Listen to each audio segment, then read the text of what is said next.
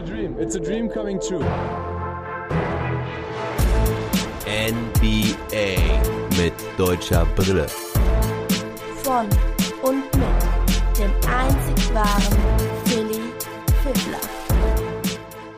Daily Roundup mit Mo's erstem Spiel für die Orlando Magic. Guten Abend, liebe Basketballfreunde. Ja, heute wieder mal sehr spät. Kein Pot zu morgen. Ihr habt es vielleicht bei Twitter, Insta oder Facebook gesehen, dass ich heute wieder auf meine Kleine aufpassen muss. Die ist halt leider ein bisschen krank. Also das ist auch gar nichts Wildes. Kein Corona-Alarm oder sowas. Aber sie muss halt die ganze Woche zu Hause bleiben und Deswegen kriege ich mein normales Programm nicht durchgezogen diese Woche. Ich habe dann auch heute Mittag versucht, das aufzunehmen, hatte auch schon eine Aufnahme am Laufen. Da hatte ich sie dann wie der beste Daddy der Welt einfach vor den Fernseher gesetzt. Ja, das muss auch mal sein. Aber dann kamen auch noch die Handwerker, die eigentlich gar nicht angemeldet waren. Und die haben dann auch noch Palaver direkt vor meinem Studiofenster gemacht. Und dann ist auch zu guter Letzt noch mir die halbe Aufnahme von heute Mittag abgeschmiert. Die ist also nicht mehr verfügbar. Also heute war richtig der Wurm drin, aber ich möchte heute trotzdem noch meine Erkenntnisse aus der heutigen Nacht mit euch teilen vom ersten Spiel von Mo Wagner.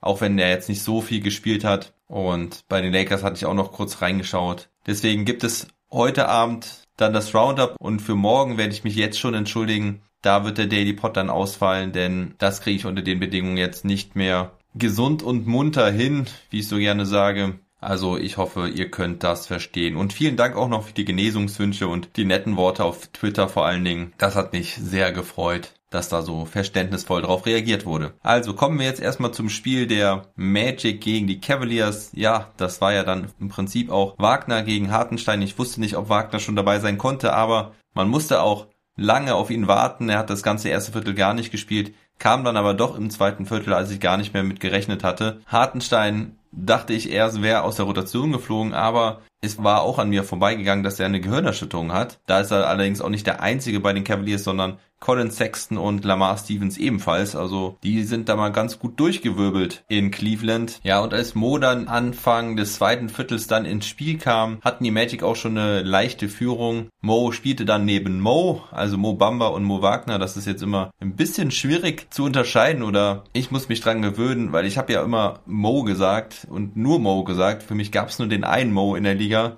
Aber es gibt halt auch Mo Bamba und Mo Wagner spielte halt neben ihn, Bamba dann auf der Center-Position und Wagner auf der 4. Das sah offensiv auch ganz in Ordnung aus. Mo ist dann halt mehr auf den Perimeter ausgewichen, stand viel in der Ecke, hat von da auch gleich mal ein Assist gelandet. Da hatte er den Rookie RJ Hampton am Dreier bedient. Der macht den Pumpfake und zieht dann zum Kopf für den einfachen Layup. Aber defensiv sah es noch ein bisschen problematisch aus. Da gab es auch def definitiv noch Abstimmungsprobleme. Mo war oft unschlüssig, ob er zur Help Defense gehen soll oder bei seinem Mann bleiben soll, wie er rotieren soll. Aber das ist natürlich auch kein Wunder nach einem Tag. Er ist jetzt nicht der geborene Defensivmeister und da fällt es ihm sicherlich schwer, wie es auch bei den Celtics war, die richtigen Entscheidungen zu treffen. Dann versuchte er auch gleich eine Aktion zum Korb. Den Korbleger verlegte er allerdings. Später nahm er dann noch einen Dreier von der halbrechten Position. Den setzte er leider auch daneben. Also kein optimaler Einstand für Mo. Er spielte da fünf Minuten. Vor der Halbzeit kam er dann nochmal für eine Minute rein, konnte da aber leider nicht positiv in Erscheinung treten. Dann musste er lange warten, bis er wieder zum Einsatz kam. Die die Magic zogen im dritten Viertel weit davon, hatten zwischenzeitlich eine 23-Punkte-Führung und das Spiel sah eigentlich schon so aus, als wäre es gelaufen. Doch dann drehten die Cavaliers in der Defense nochmal auf, spielten Full Court Pressure und es war richtig Pressure. Also sie hatten da richtig Druck auf die Magic ausgeübt, waren mit vier Mann in der gegnerischen Hälfte, wenn die Magic unterm eigenen Korb Einwurf hatten, die Magic taten sich sehr schwer damit und dann traf auch noch Love seinen ersten Wurf. Dafür brauchte er neun Versuche, holte sich dann ein Technical ab, weil er sich dann sehr lautstark beschwert hatte, dass er in der Situation vorher keinen Foul bekommen hatte. Und da muss man auch sagen, da hat er sich zu Recht beschwert, denn das war ein ganz, ganz klares Foul. Love war ja im Spiel zuvor gegen Toronto mit einer kuriosen Szene aufgefallen. Da hatte er den Einwurf direkt reingetippt, als er den Ball vom Referee bekommen hatte. Da hatte er wohl einen richtigen Blackout und war irgendwie frustriert, hatte irgendwie quasi den Ball weggeschlagen. Das zählte dann aber als Einwurf und die Raptors machten daraus direkt einen Dreier. Kevin Love hatte auch gar nicht darauf reagiert. Da wollte er aus dieser Situation nach diesem Fehler wohl nicht mehr rausbrechen, guckte blöd zu, wie die Raptors den Dreier reinwarfen. Nach dem Spiel gab es eine große, lange Entschuldigungsrede von ihm. Auch Trainer JB Bickerstaff hat danach gesagt, dass das Thema erledigt sei, dass er sich beim Team entschuldigt hat für diesen Aussetzer. Er hatte ja letztes Jahr auch schon so einen komischen Aussetzer, als er irgendwie den Ball sauer ins Aus pfefferte, als seine Mitspieler irgendwie nicht den richtigen Spielzug gelaufen waren oder sowas ähnliches. Irgend sowas habe ich da doch im Kopf. Also Love scheint wohl hier und da ziemlich frustriert zu sein, hatte dann aber ein paar gute Aktionen dabei. Mo Wagner kam dann auch rein, mitten im Lauf von den Cavaliers, diesmal neben Wendell Carter Jr., dem Starting Center der Orlando Magic, der ja auch am Trade Deadline Day das Team von Chicago nach Orlando gewechselt hatte. Mo konnte jetzt auch seinen ersten Wurf und seine ersten Punkte für die Orlando Magic machen. Neben Carter Jr. also wieder als Vierer im Einsatz. Zieht er da zum Korb und macht das Ding mit einem Running Hook rein. Dann allerdings eine ganz miese Aktion von Mo. Da macht er den Einwurf unterm eigenen Korb. Jared Allen steht vor ihm, und er bekommt den Ball nicht richtig an Allen vorbeigeworfen. Gut, der streckt ja auch irgendwie so ein bisschen das Bein aus, deswegen beschwert sich Mo nachher auch. Aber Allen kann den Ball auffangen und hat direkt den einfachen Layup oder Dank. Ganz bittere Szene. Immerhin holte Mo dann noch zwei ganz wichtige Rebounds, einen vorne, einen hinten. Dann musste er aber auch ziemlich schnell wieder raus, weil er sich dann auch einmal sehr einfach schlagen lassen hat im 1 gegen 1 in der Defense. Also da musste er dann nach zwei Minuten wieder raus. Auch die Abstimmung mit Cole Anthony stimmt da noch nicht ganz. Da sieht es für mich aber auch so aus, als würde der Rookie da nicht so richtig die Fäden ziehen können, ihn anleiten können, wie das ein Point Guard so machen sollte. Ist ja vielleicht auch nicht der geborene Point Guard, vielleicht eher ein Combo Guard oder ein Shooting Guard. Wie auch immer. Nach einem Dreier von Kevin Love haben die Cavaliers einen 41 zu 18 Run in 8,5 Minuten vollzogen. Sie machten sowieso 43 Punkte im vierten Viertel. Love also mit diesem Dreier eine Minute Verschluss zum Ausgleich.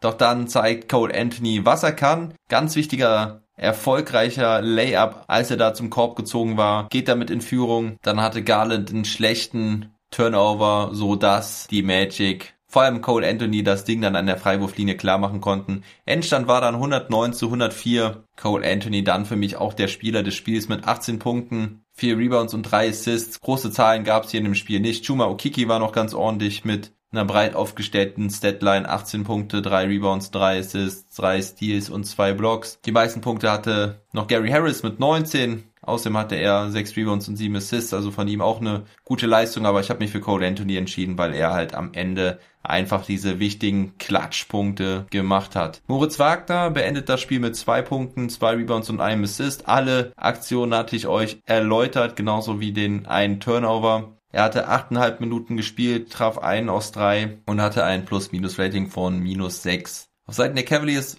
war Darius Garland der beste Punktesammler mit 25 Punkten und 10 Assists. Außerdem hatte er 4 Steals, aber eben auch 6 Turnover. Da war er einige Male sehr fahrlässig mit dem Ball, hat schlechte Pässe geworfen. Kevin Love nur mit 6 Punkten, allerdings immerhin mit 10 Rebounds und 6 Assists. Außerdem hatte er noch 3 Steals. Und Jared Allen mit einem starken Double-Double, 17 Punkte und 13 Rebounds. Die Magic nach dem heutigen Spieltag mit gleicher Bilanz gleich auf mit den Detroit Pistons. Sie haben beide 19 Siege und 43 Niederlagen. Die Cavaliers ein bisschen besser, 21 Siege und 41 Niederlagen, aber da geht es jetzt eigentlich auch nur noch um die Draft-Position beziehungsweise um die besten Chancen, den ersten Pick zu bekommen. Also für Mo Wagner ein ausbaufähiger Start, aber ich denke, er wird in den nächsten Spielen noch so seine Möglichkeiten bekommen und mit mehr Spielzeit wird es dann wahrscheinlich auch besser. Ich habe das Gefühl, dass er wieder ein kleines Fitnessproblem hat in dieser verkorksten Saison, wo er jetzt viel auf der Bank saß und es eh nicht trainiert wird, kommt er, glaube ich, einfach nicht so richtig in Game Shape. Also er muss sich durch die paar Minuten, die er bekommt, fit machen. Sein Wurf muss fallen. Das ist natürlich ganz wichtig. Ich hoffe, da kann er in den nächsten Spielen mal so ein paar Dinger reinmachen, dass er da so ein bisschen in den Lauf kommt. Ich werde es auf jeden Fall beobachten und drücke ihm ganz fest die Daumen.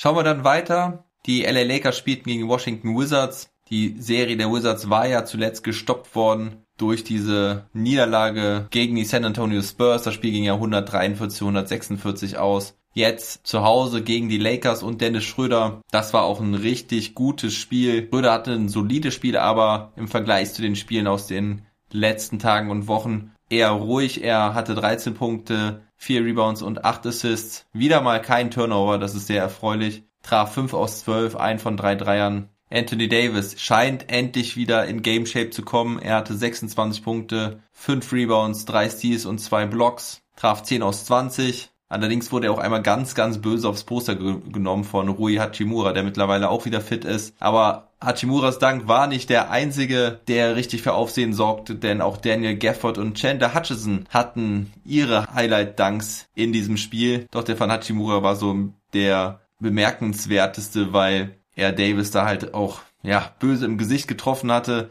Da hatte er die Hand ausgestreckt. Meiner Meinung nach müsste sowas eigentlich ein Offensivfoul sein. Aber seit Blake Griffin wird ja sowas nicht mehr gepfiffen. Oder wahrscheinlich wurde es auch noch nie gepfiffen. Auf jeden Fall finde ich das immer übel, wenn man da als Verteidiger rangeht und dann einfach voll den Unterarm, Ellbogen, Hand vom Offensivspieler ins Gesicht geknallt bekommt. Davis hatte da auch echt ein bisschen mit zu kämpfen. Aber die Wizards kommen ab Mitte des zweiten Viertels besser ins Spiel. Davor waren die Lakers eigentlich immer so ein bisschen in Führung. Doch dann übernahmen die Wizards das Spiel. Ab Mitte des dritten Viertels konnten sich dann sogar was absetzen. Da war wieder richtig gute Energie und Enthusiasmus zu spüren bei den Wizards. Also sie reiten die Erfolgswelle weiterhin. Bradley Beal wieder mit starken 27 Punkten. Russell Westbrook wieder mit einem unfassbaren Triple-Double. 18 Punkte, 18 Rebounds, 14 Assists und 2 Steals. Er traf 7 aus 16 und hatte ja nach dem letzten Spiel eine große Rede geschwungen gegen seine Hater, dass er einfach immer wieder abliefert und alle Leute, die denken, dass er,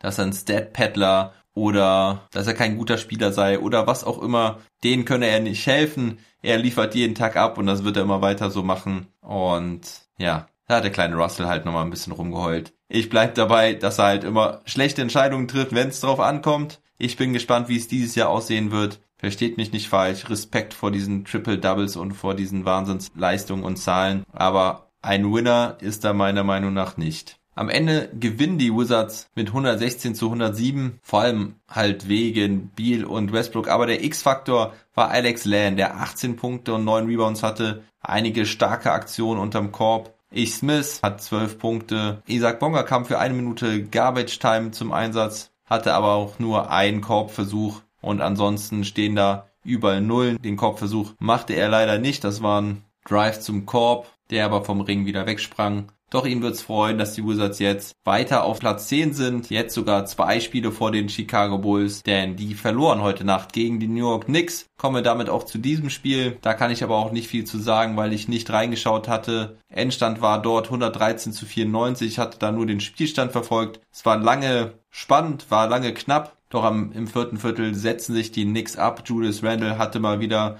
einen richtig guten Abend mit 34 Punkten und 7 Rebounds. Auch Nerlens Noel, das neue Blockmonster, hatte wieder 5 Blocks dabei. RJ Barrett 22 Punkte und Emmanuel Quickly mit 13 von der Bank. Auf Seiten der Bulls lieferte Vucevic wieder ab, hatte 26 Punkte und 18 Rebounds, traf 10 aus 22. Daniel Theiss mit 6 Punkten und 4 Rebounds. Wieder nicht so effizient, traf nur 3 seiner 9 Würfe, wieder kein Dreier. Also der Dreier lässt ihn ein bisschen im Stich im Moment. Dennoch tut er den Bulls gut, macht viel richtig. Weiterhin ohne Zach Levine ist es halt ein wenig schwer im Moment. So, kommen wir dann noch kurz zu den anderen Partien aus der heutigen Nacht. Die Philadelphia 76ers hauen die Atlanta Hawks weg mit 127 zu 83. Die Hawks spielten allerdings ohne sieben Spieler, glaube ich. Trey Young, Kevin Hurter, die Henry Hunter, Cam Reddish, Tony Snell, und Bogdan Bogdanovic fehlten in dieser Partie. Bei den Sixers waren eigentlich alle am Start. Seth Curry machte die meisten Punkte für die Sixers mit 20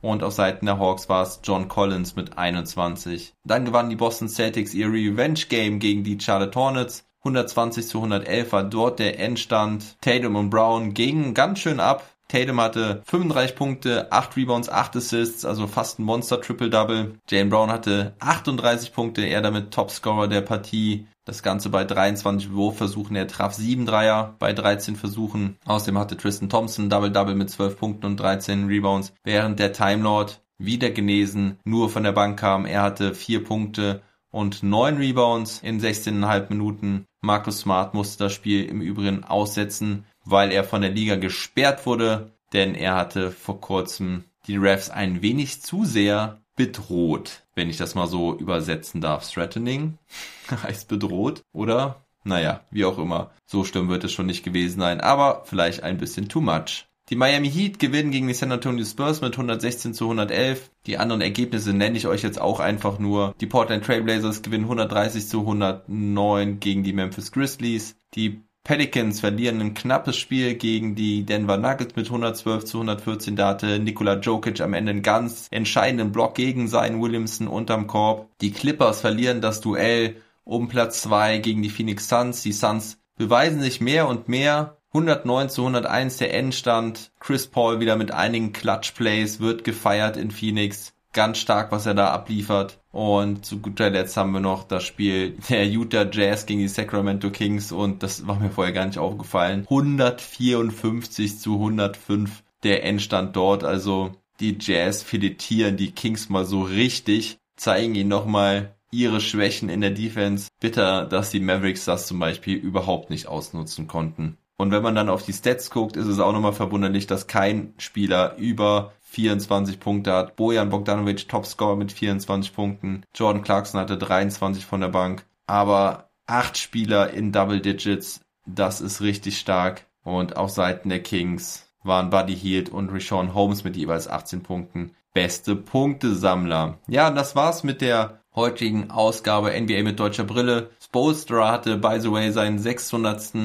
Career-Win bei den Miami Heat, ist damit auf Platz 6 der Trainer mit den meisten Wins bei einem Team. Auf Platz 1, wer mag es sein? Wer meint ihr, ist es? Es kann natürlich nur einer sein. Greg Popovich, die alte Legende. Er hat nämlich 1308 Siege. Also da muss Spolstra noch viele, viele Jahre bei den Heat spielen und viel gewinnen, um da irgendwie ranzukommen. Und ja, sonst gibt's eigentlich auch nichts Wichtiges. Am Samstag bekommt ihr den nächsten Trash Talk Table. Da werde ich einen neuen, besonderen Gast vom Vibes Magazine da haben, aber hört da einfach rein. Das wird auf jeden Fall eine interessante Nummer. Jemand, der schon gegen einen aktuellen NBA-Spieler gezockt hat. Und wir werden dann über die Cleveland Cavaliers, Isaiah Hartenstein und vor allem über deren Zukunft sprechen. Da freue ich mich sehr drauf. Also wie gesagt, den gibt es dann am Samstag und am Montag gibt's wieder den Long Monday. Wir haben den 29.04. heute. Am Wochenende werde ich dann den Supporter des Monats auslosen. Dafür könnt ihr euch noch qualifizieren, wenn ihr ein Paket über Steady HQ abschließt. Ab 2,50 Euro im Monat seid ihr dabei. Ich hoffe, euch ist bewusst, wie viel Aufwand das Ganze hier ist. Und daher würde ich mich sehr freuen, wenn ich da ein bisschen unterstützt werde. So oder so wünsche ich euch alles Gute. Bleibt gesund und munter. Never stop ballin'.